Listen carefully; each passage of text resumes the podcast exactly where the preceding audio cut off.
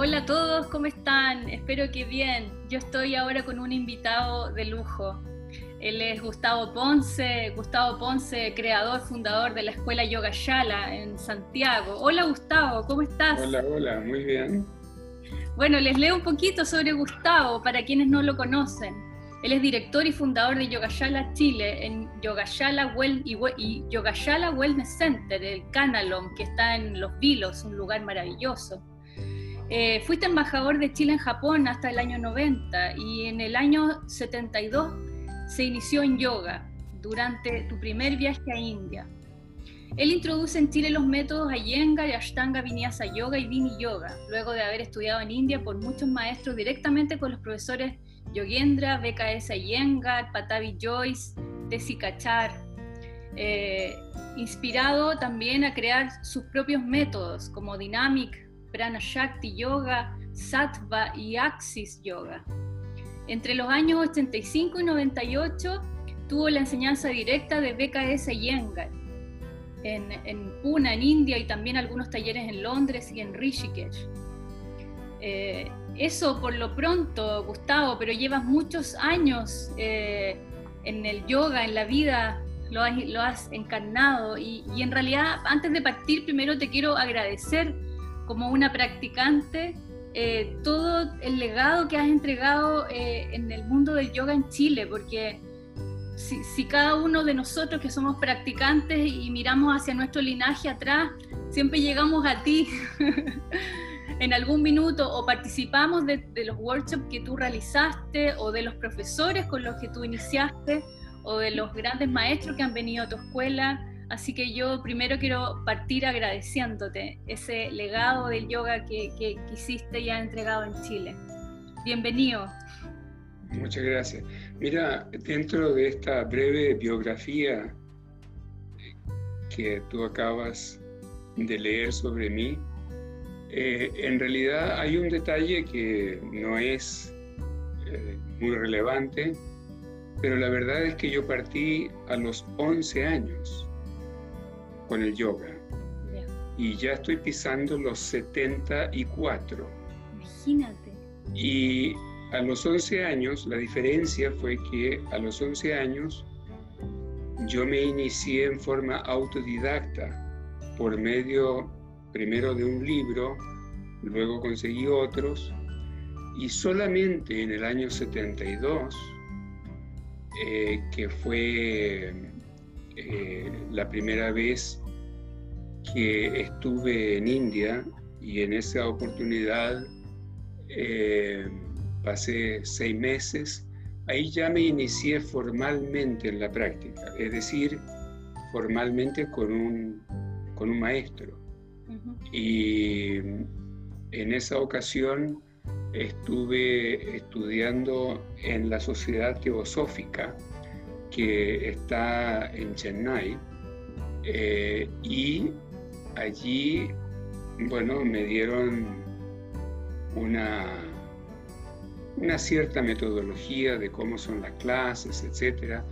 Eh, entendí que el yoga era un universo y a partir del año 72 en adelante estudié con muchos maestros tanto en India, conocidos como los que acabas de mencionar, y también con muchos maestros que no son conocidos en Occidente porque no hubieron occidentales que los promovieran en Occidente.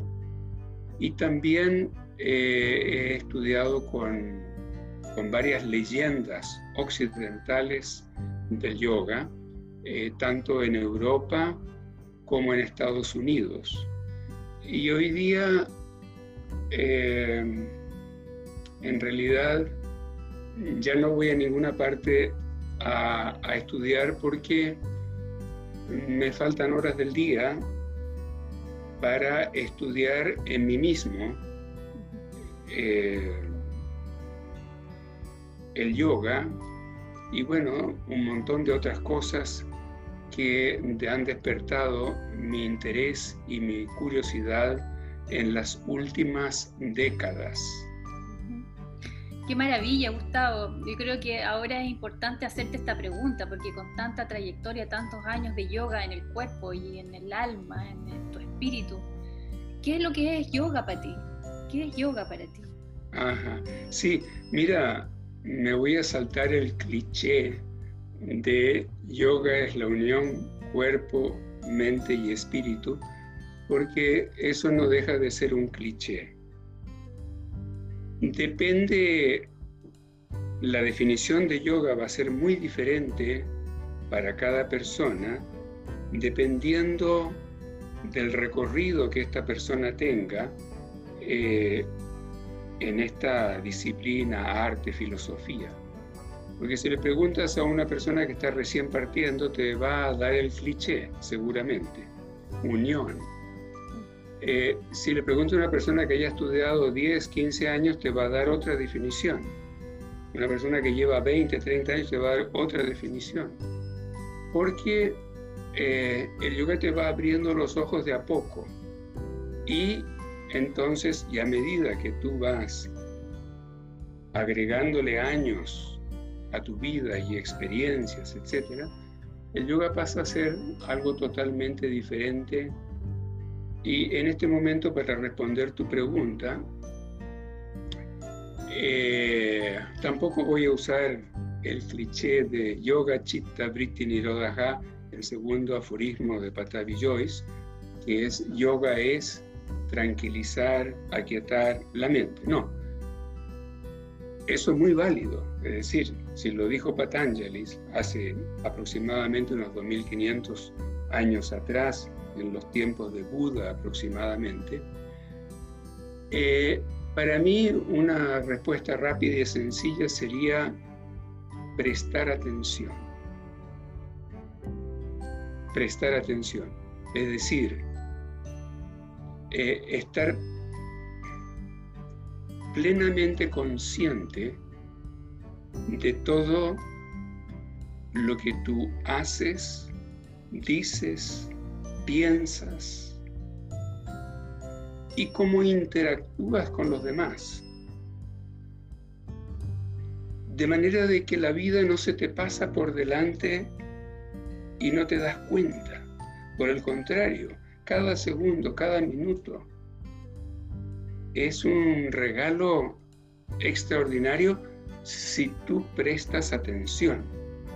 Entonces, yoga va muchísimo más allá la definición esta que estoy dando en este minuto, porque si uno piensa en, en Sri Aurobindo, yo de hecho enseñé en ese ashram que está en, eh, la costa este de, India, enseñé varios meses allí, y eh, ¿qué enseñé? Eh, enseñé Ashtanga Vinyasa Yoga, enseñé Yengar Yoga, enseñé Vini Yoga, que eran los métodos que yo conocía en ese momento. ¿Y qué decía Aurobindo sobre yoga? Él llamaba, llamaba al yoga Purna Yoga. Y Purna significa integral, significa todo. Y él decía, no importa lo que tú hagas, si andas en bicicleta, o sales a caminar, o vas subiendo las escaleras, o haces algún ejercicio físico, todo eso es yoga siempre y cuando prestes atención, siempre y cuando estés consciente de lo que estás haciendo. Entonces la definición es absolutamente amplia y se aplica a todo en la vida. Qué importante tomar esa conciencia como un mindful, una vida mindful. Eh, no sé si será lo mismo, porque la palabra mindfulness de este señor que tiene mi edad, un poquito menos, norteamericano, le puso el nombre, yo creo que es todo lo contrario a mindfulness. Mm. Mindfulness. Claro, es porque estás eh, con un proceso mental y esto es poner atención, prestar atención, estar, pero sin estar pensando que estás haciendo una, una cosa intelectual, utilizando la mente para algo. No, es simplemente se transforma en un estilo de vida. Y, y bueno, este señor de mindfulness eh, hizo un, resumen muy pequeño de lo que es la meditación basado en las enseñanzas eh, principalmente de, de Vipassana y también de Thich Nhat Hanh, el monje vietnamita, y eh, lo hizo específicamente para los empresarios, para las personas que toman decisiones, que tienen poco tiempo. Entonces le dice, mira, échate un grano de, de una uva a la boca y saboreala y, antes de meterle los dientes. Bueno, todo eso está bien y es mejor que nada, pero no es meditación, porque meditación es todo lo contrario. Meditación es donde pasamos de mindfulness y entramos en un estado de no mente, donde el cuerpo queda de lado, la respiración queda de lado y entramos en estados alterados de conciencia que no los da el mindfulness. Te lo digo porque también he estudiado eso para saber de qué se trata. ¿Cuál es el rol del cuerpo en todo esto? es necesario conquistarlo, por ahí decías. Mira, depende a quién le hables. Si le hablas a una persona que está muy eh, preocupada de su cuerpo, que es lo que está pasando, eh, infelizmente, el cuerpo hay que cuidarlo, sin duda, porque es nuestro vehículo.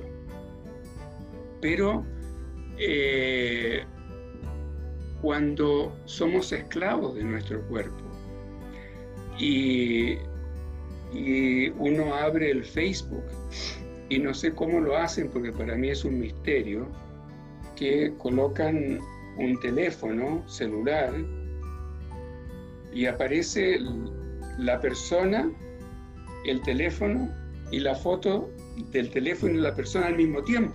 ¿Cómo? Eso para mí también es una cosa sorprendente que esas cosas ¿Y, dónde, ¿Y para qué hacen así? Y siempre es mostrando el cuerpo, que ya estoy en bikini, que estoy esto. Entonces, exhibiendo, o un músculo, lo que sea.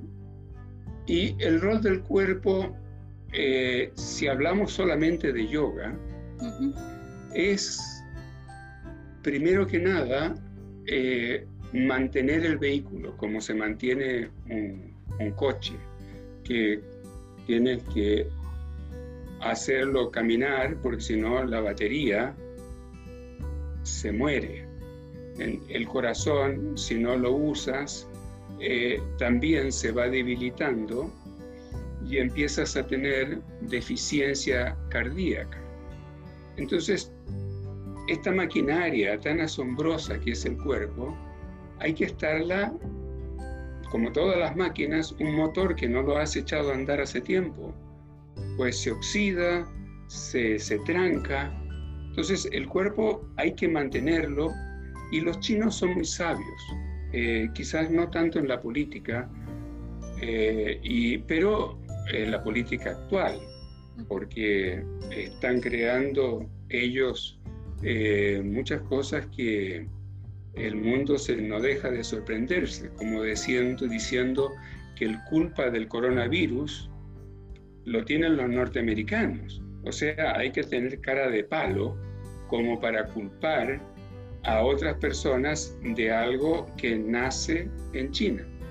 Entonces, cuando tenemos una preocupación razonable por el cuerpo y sabemos que hay que mantenerlo bien, en yoga eh, lo primero que hacemos es darle flexibilidad a las articulaciones, en especial las articulaciones de las caderas, para que nos permitan sentarnos cómodamente, porque Si uno dice, claro, me siento en una silla, estoy cómodo, creo que no hay nada más cómodo que sentarse sobre un cojín, nunca sobre el suelo directo, pero sobre un cojín, para que los isquiones o las caderas queden un poquito más altas que las rodillas y así poder extender la columna y sentarse a qué?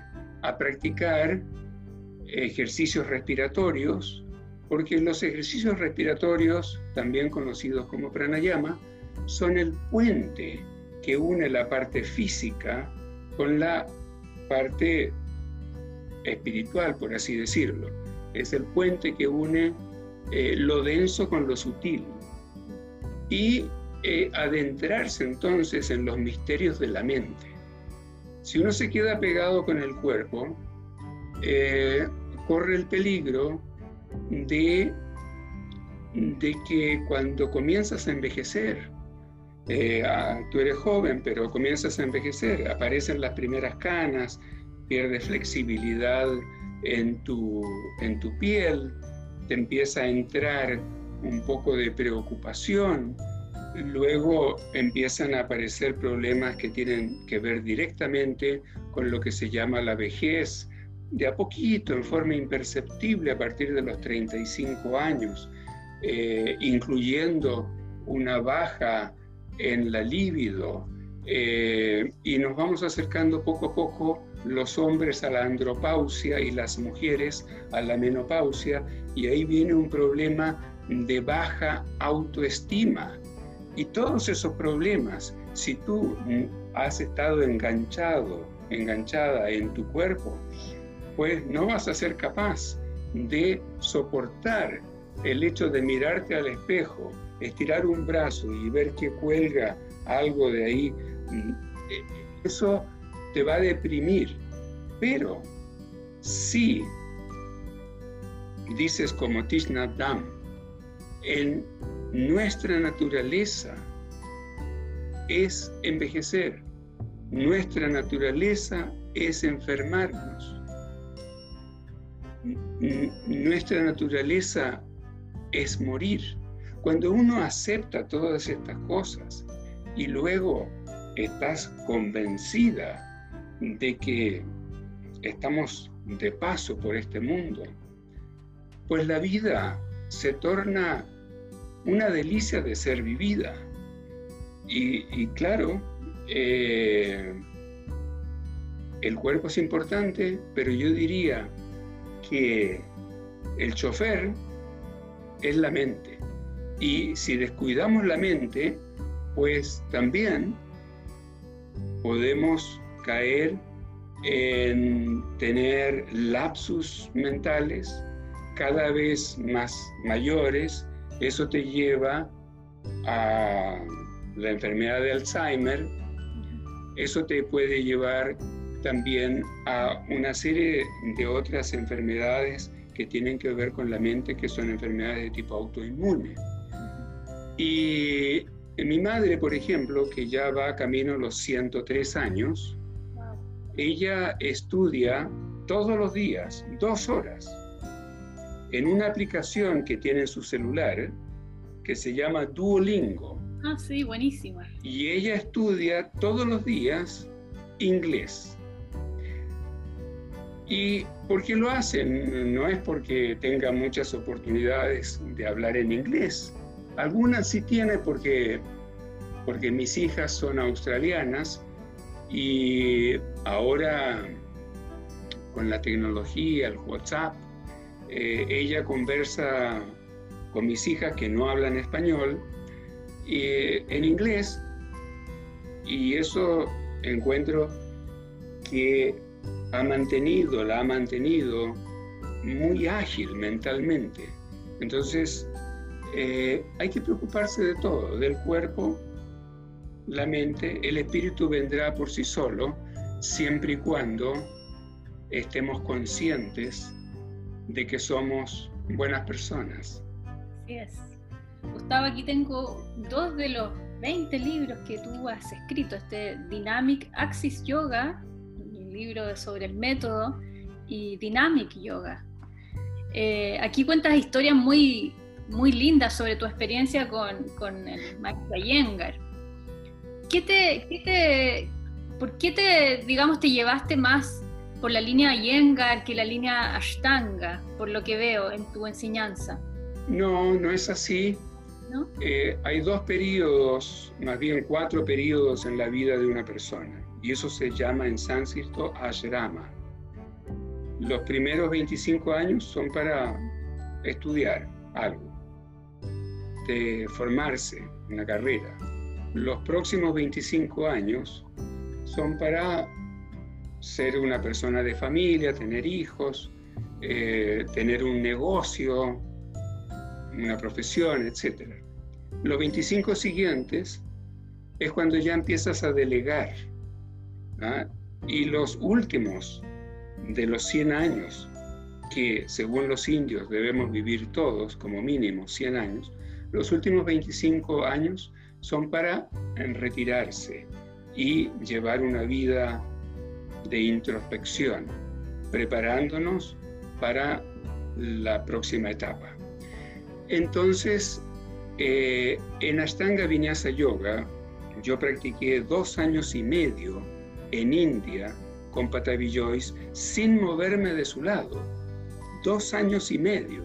Todos los días a las cuatro y media de la mañana yo estaba ahí de los primeros y eh, cuando, cuando él tenía solamente, no tenía más de nueve alumnos en el año 92 tenía nueve alumnos eh, y esos nueve alumnos, uno de ellos era su nieto, Sharat, y los otros son los grandes que uno escucha de Ashtanga Vinyasa Yoga, como Chuck Miller, eh, también está Tim Miller, está, hay, eh, bueno, un montón de, personas que hoy día son conocidas en, en el yoga, esos eran mis compañeros.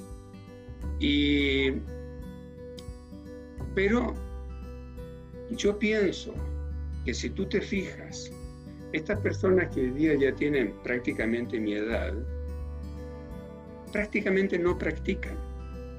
Es decir, yo lo sé, yo lo sé, por ejemplo, hace unos cuantos años atrás, cuando Lino Miele, que es un gran Astangui, lo invité yo a, a venir a dar clases acá a Chile pues eh, él se quedó conmigo en mi casa. Y él hacía una práctica tan simple y tan eh, que la puede hacer cualquier persona. No hacía ninguna postura, se la saltaba todas las posturas que eran difíciles. Yo le decía, pero Nilo, eh, Lino, eso yo lo puedo hacer sin problema. No, me dice, no, es que en realidad las articulaciones ya no me dan, me he liquidado el cuerpo, como tantos otros ashtangis que hoy día tienen el cuerpo liquidado. Eh, porque muchas de esas posturas son contra natura. Entonces, eh, yo estaba en un ashram en eh, Mumbai, que se llama Santa Cruz Yoga Institute, muy cerca del aeropuerto internacional de Mumbai, Ahí llevaba yo seis meses estudiando con eh, eh, un maestro desconocido en, eh, en Occidente, pero muchísimo más conocido que Iyengar, Patavi Joyce de Sikachar, juntos en la India. O sea, no es conocido en Occidente, pero ahí sí. Se llama Sri Yogendra. Cuando yo estaba con Sri Yogendra estudiando ahí en, no me acuerdo qué año debe haber sido, pero eh, por ahí, por el año 75, puede haber sido 74. Y aparece un hombre, eh, un brasileño, Pedro, me acuerdo, era de Río y venía llegando al ashram. Y bueno, yo llevaba tiempo por el idioma cercano, nos hicimos amigos, yo le digo, ¿de dónde ven? Vengo de Pune. ¿Y qué andabas haciendo por ahí? Es, es que fui a estudiar con un maestro que que se llama Yengar y hace unas posturas, lo hace a uno pararse en las manos y una serie de cosas. Y ahí, escuchándolo, no bien terminó de, de hablar, cuando yo ya tenía preparada mi mochila para partir a ver al profesor Allende. ¿Por qué? Porque yo en ese momento todavía no tenía 50 años. Estaba, si bien es cierto que ya había pasado los 25, pero tampoco tenía 50 y me sentía fuerte y lo que enseñaba Sri Yogendra, que eran prácticas más bien mentales, eh, mucho eh, muchos Shat Karmas. Eh, yo dije, todavía no estoy preparado para esto, necesito más años para, para esto. Me siento joven. Impartí a donde Yengar. Y ahí empecé con él. Y estudié con él durante varios años. Y por allí, eh, como en el año 87, no, 85 creo, eh, llegó a lo de Allengar un señor. Y, bueno, conversando, extranjeros, uno se reconoce. ¿Y, qué vienes? ¿Y por qué vienes acá? Eh, y me comentó, vengo de, de Mysore. Ahí estudié con, eh, con Patavi. Patavi Joyce, ¿quién es ese? ¿Y cómo es? No, mira, es, es una cosa, hay que saltar para adelante, para atrás, entre las manos, para esto. ¡Qué increíble! dije yo. Pues no me lo pierdo. Preparé mi mochila y partí a estudiar con Patavi Joyce.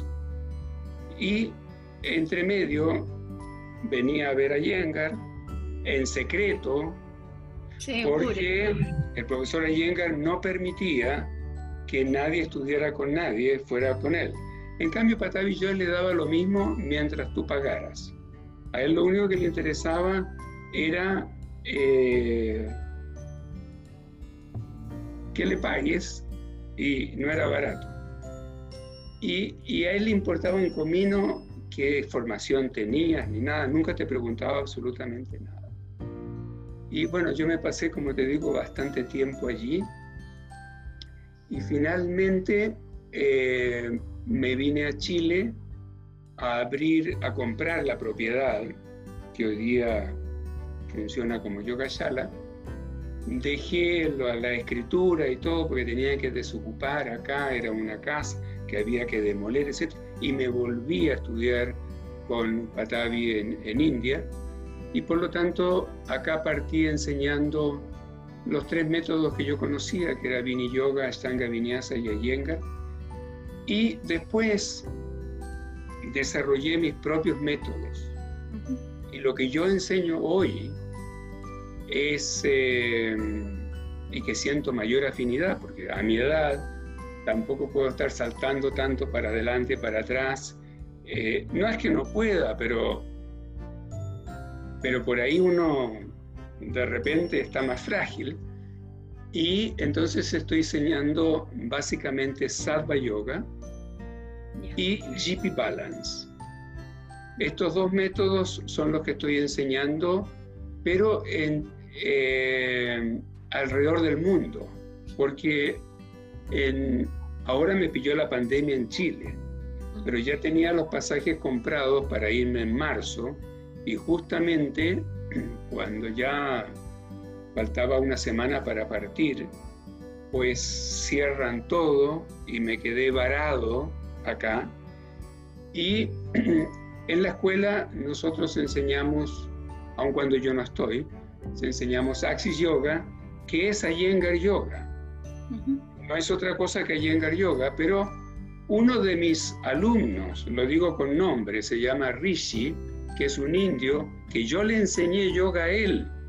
Escúchame, yo le enseñé a Iyengar Yoga a él en, eh, en India y lo traje a Chile. Él registró la marca Iyengar Mira, ¿qué es carajo? Déjame decirlo con todo su nombre. Eso no se hace.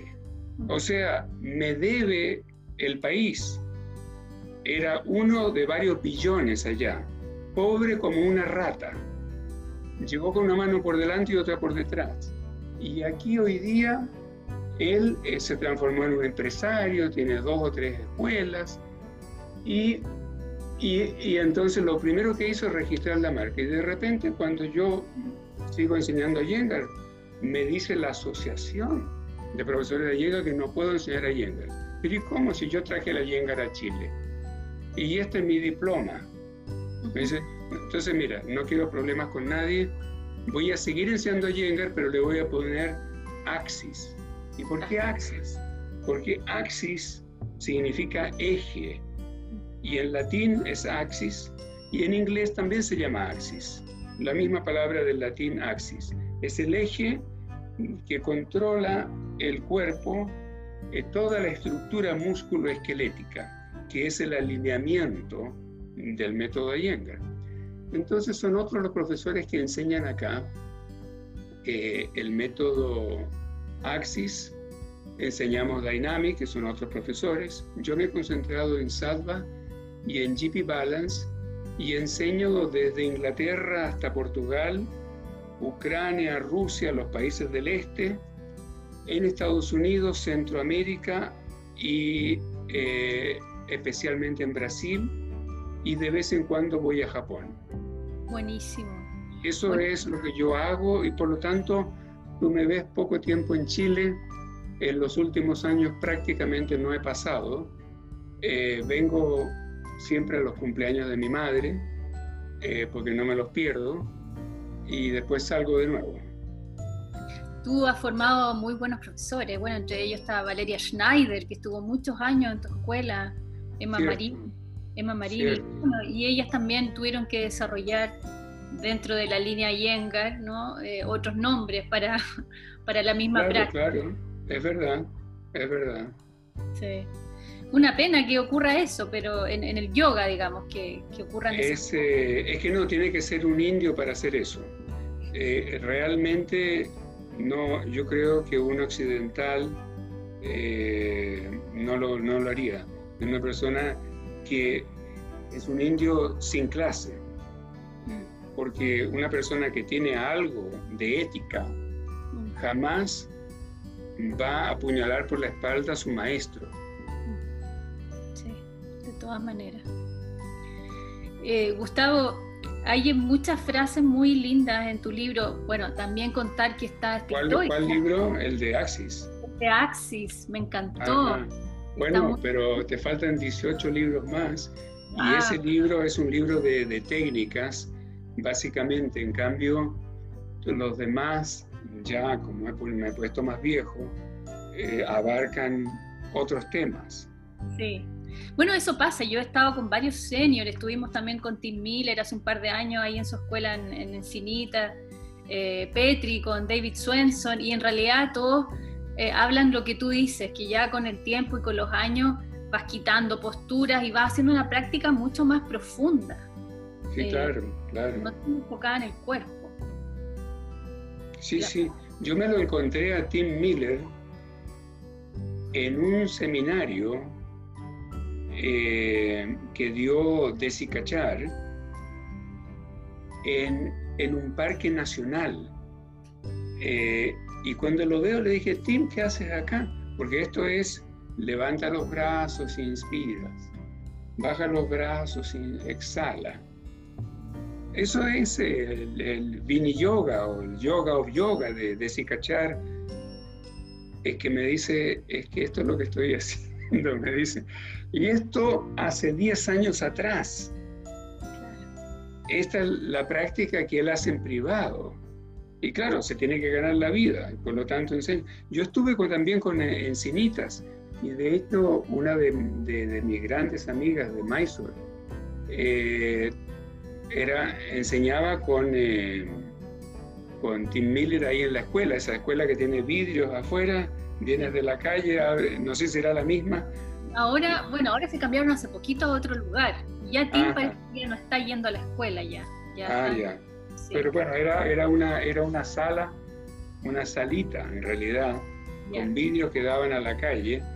Y tú pasabas, no pagabas, sino que depositabas el dinero, si era un drop-in, pues depositabas el dinero y nadie te controlaba, no estaba diciendo, a ver cuánto pagaste, no, ponías la plata en la caja. No, yo fui y estaba, estaba la escuela metida dentro de un mall. Eh, ah, no, no, no, no. Yo hace muchos, muchos años atrás que estuve ahí en Encinita. En, eh, sí. Bueno, ¿qué más? Pregúntame.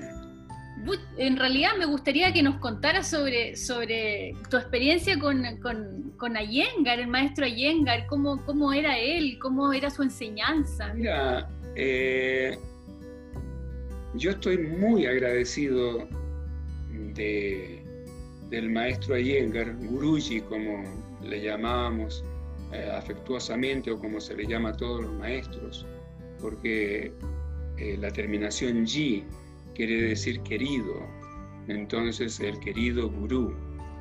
Eh, le estoy muy agradecido porque lo que aprendí de él es lo que él enseñaba. Y después escribió varios libros, pero eso está en los libros, pero no en la práctica que él, que él enseñaba. Él enseñaba yoga asanas y pranayama.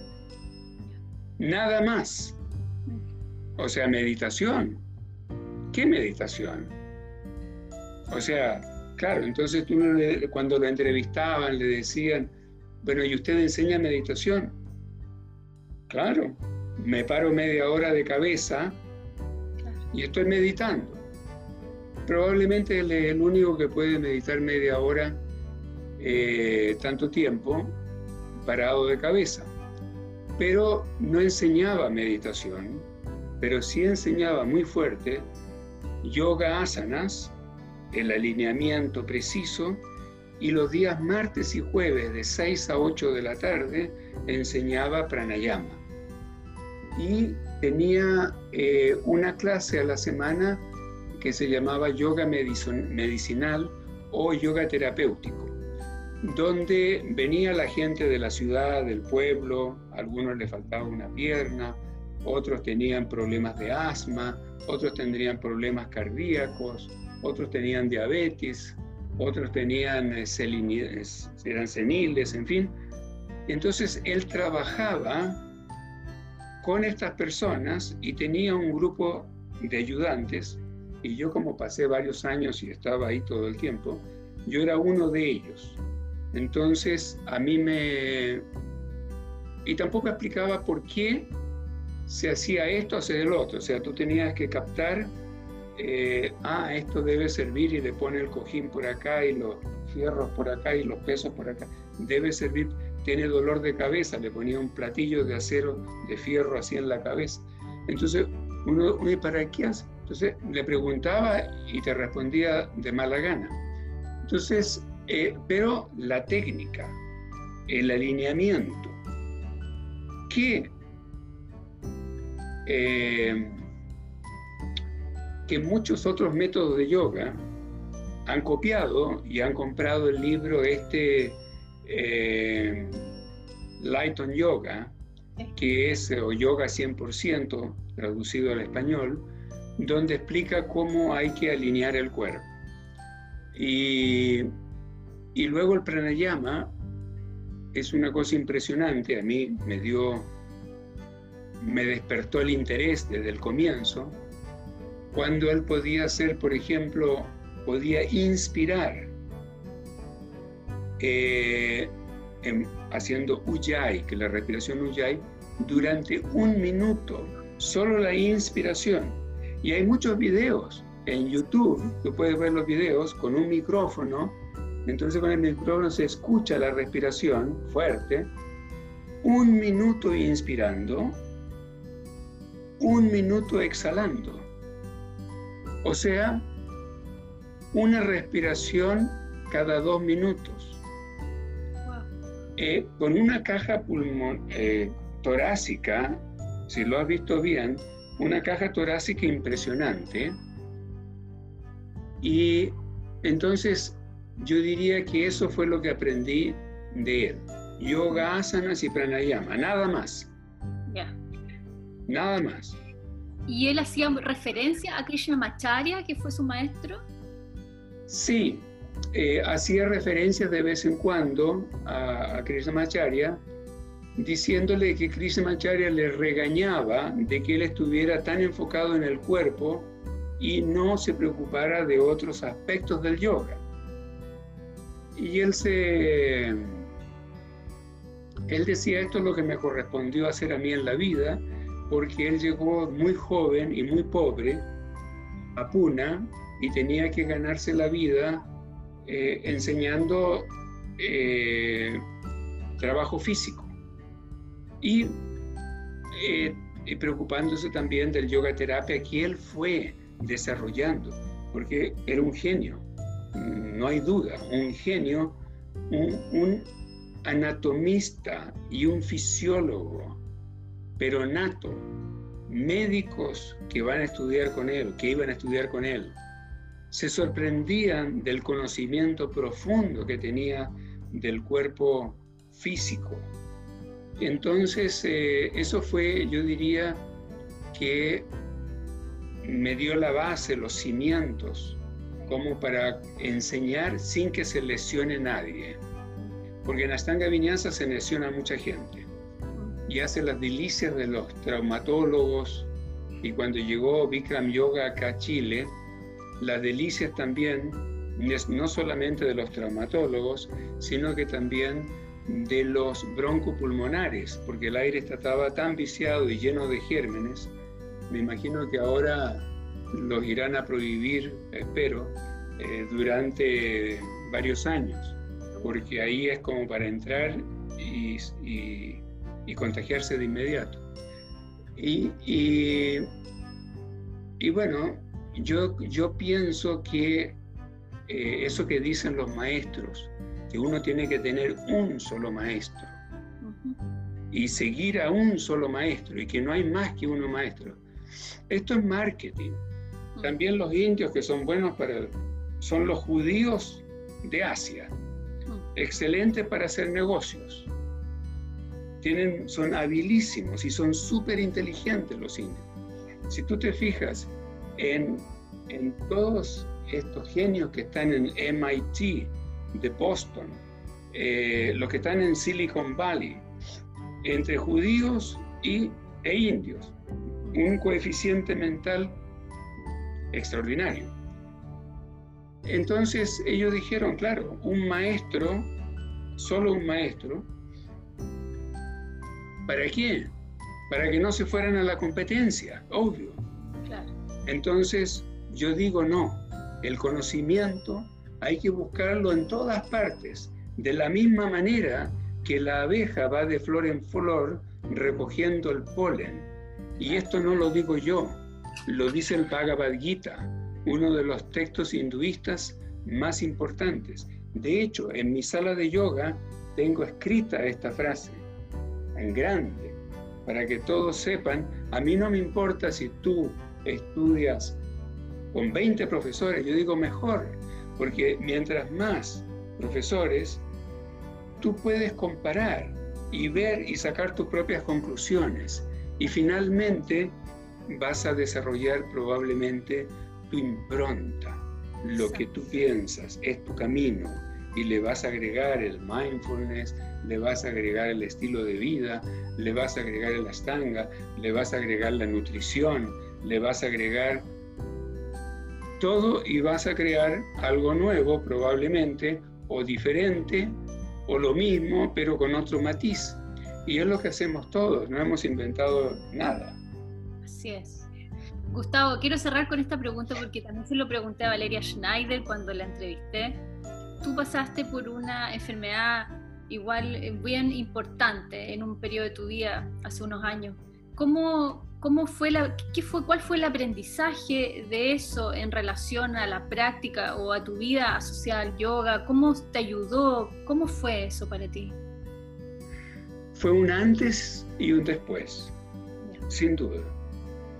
Eh, en el año 83, perdón, 2003, 2003, a fin de ese año me diagnosticaron este cáncer que ya estaba en la fase 4, que es la más avanzada, y me daban muy poco tiempo de vida.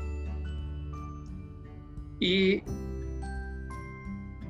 y el médico, el oncólogo, no uno, porque yo no creo en Dios, ni creo en el Papa, ni tampoco creo que sea infalible. Los médicos tampoco son infalibles, entonces fui para una segunda, tercer oncólogo, cuarto oncólogo. Incluso me fui a Estados Unidos a pedir otras opiniones y allí eh, coincidieron. Lo que no coincidieron fueron en la metodología, que era diferente en cada uno. Y a sacar mi propia conclusión. Y eh, lo más importante eh, como enseñanza, probablemente, en el año 83, no sé qué edad tendría yo, unos 56, por ahí, no sé. yo soy muy malo para los números. tengo desarrollado solo el hemisferio derecho del cerebro, el izquierdo no funciona mucho, por lo tanto no le, no le hago caso. Pero eh, el, no quería entrar en lo de la quimioterapia porque era muy agresiva, etc. Entonces eh, empecé a experimentar con todo lo alternativo que existía, incluyendo, mira, de todo, desde tarotistas, medium, em, acupuntura, shiatsu, em, Mira, una cantidad de, gente y cosas que hice, pero finalmente, cuando a mí me dan el diagnóstico, yo me siento a meditar. Nunca antes yo meditaba, nunca. Porque todavía en esa época yo me sentía fuerte. O sea, todavía me siento súper fuerte pero me sentía invencible. Entonces era el cuerpo. Pero ahí me vino el golpe y me di cuenta lo frágiles que somos, sobre todo cuando te dicen tienes muy poquito tiempo de vida. Entonces, pues inmediatamente dije, me, ¿qué hago? Estaba en estado de shock y me siento a meditar. Nunca he meditado, bueno, ahora sí porque ya tengo toda la práctica, pero en esa oportunidad probablemente me sentaba un par de horas, donde ya las piernas, no tenía piernas, el cuerpo ya no lo sentía. Y fue después de varios días meditando, meditando, meditando, que me llegó la respuesta de mi enfermedad. Y conjuntamente con esa respuesta de por qué era la causa, qué fue lo que produjo mi cáncer. Porque no es hereditario, no, no hay nadie en mi familia que tenga cáncer.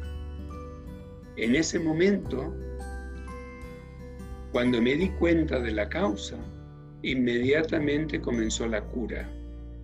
Y yo sabía que me iba a curar porque sabía y podía hacerle frente a algo concreto, algo concreto.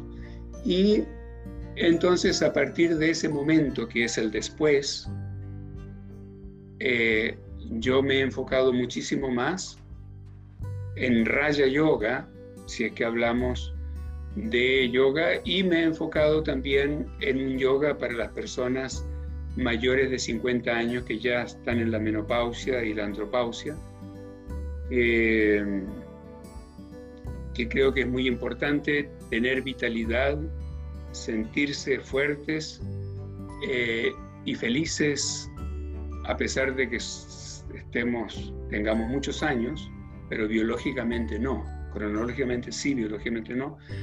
Y, eh, y eso fue, yo creo que a partir de ese momento en que mi vida cambió de rumbo y además digo las cosas como, como no, no tengo lenguaje político correcto.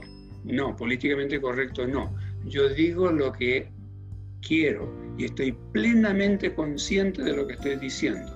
Y cuando critico al indio, ah, aquí lo critico porque es un infeliz, es un desgraciado. eh, no tiene ética. Y lo digo aquí con todas las palabras. Ojalá lo vea. Buenísimo. Bueno, bien, comprobaste tú mismo la capacidad que tenemos de autosanarnos, imagínate. Que, Totalmente. Potente. Que, que, te felicito, te felicito por esa entereza de, de verlo. Un regalo eso, un regalo. Bueno, Gustavo, te agradezco esta conversación, qué rico haber podido conectar contigo y, y agradecida, te vuelvo a agradecer por todo el... Pero un placer, un placer. Y cuando quieras hablar de otras cosas que no sea yoga, lifestyles o cosas así, me hacemos otro, otro, ¿cómo le llaman a esto? Otro Zoom. Sí, bueno, cuando esté por Santiago y si coincidimos te voy a ir a ver. Muy bien, muy bien. Eso, el lifestyle es mi tema hoy día también. Y eh, estoy eh, escribiendo un libro que ya no tiene fecha de término. Eh, partió en el confinamiento y cuando esté listo va a estar listo. Excelente, ahí voy a estar para leerlo. Cuéntame, ¿qué pasa en Canalom hoy día? Bueno, antes de pandemia, ¿qué está ocurriendo? Mira, eh, Canalón eh, fue un sueño de toda mi vida, de tener un lugar donde se juntara toda la familia internacional del yoga. De hecho, cuando partí con eso en el año... Eh, compré yo en el año 87, pero partí ya haciendo cursos eh, bastante más tarde, pero era justamente eso, para, para llevar eh, grupos de yoga y vinieron, mira, amigos míos, estos profesores de todas partes del mundo, hicimos muchos workshops eh, a través de los años, y, pero después eh, se tornó muy difícil mantenerlo, porque son tres hectáreas y hay 21 habitación, dos comedores, hay piscina, cancha de tenis, tiro al arco. Es un resort y que un resort sin clientes no funciona y con el yoga menos, porque la gente de yoga no tiene plata.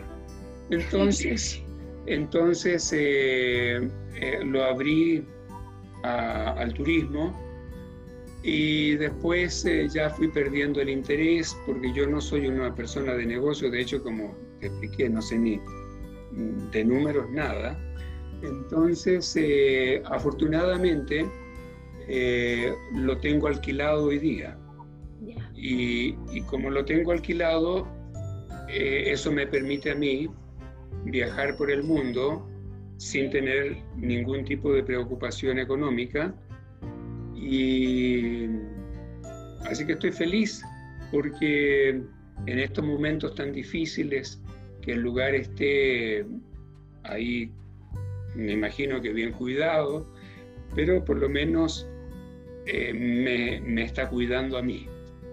Buenísimo. Bueno, logré conocerlo, logré conocer tu casa ahí en Canalo también maravillosa, un sueño, un sueño que muchos tenemos los que hacemos producciones de vida sana es un lujo eso, una maravilla.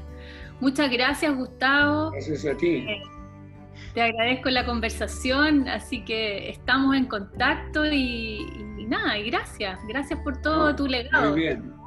Espero que no te haya choqueado alguna de las tonteras que dije. Perfecto, todo. Un abrazo, que estés bien. Gracias, chao, chao. Chao.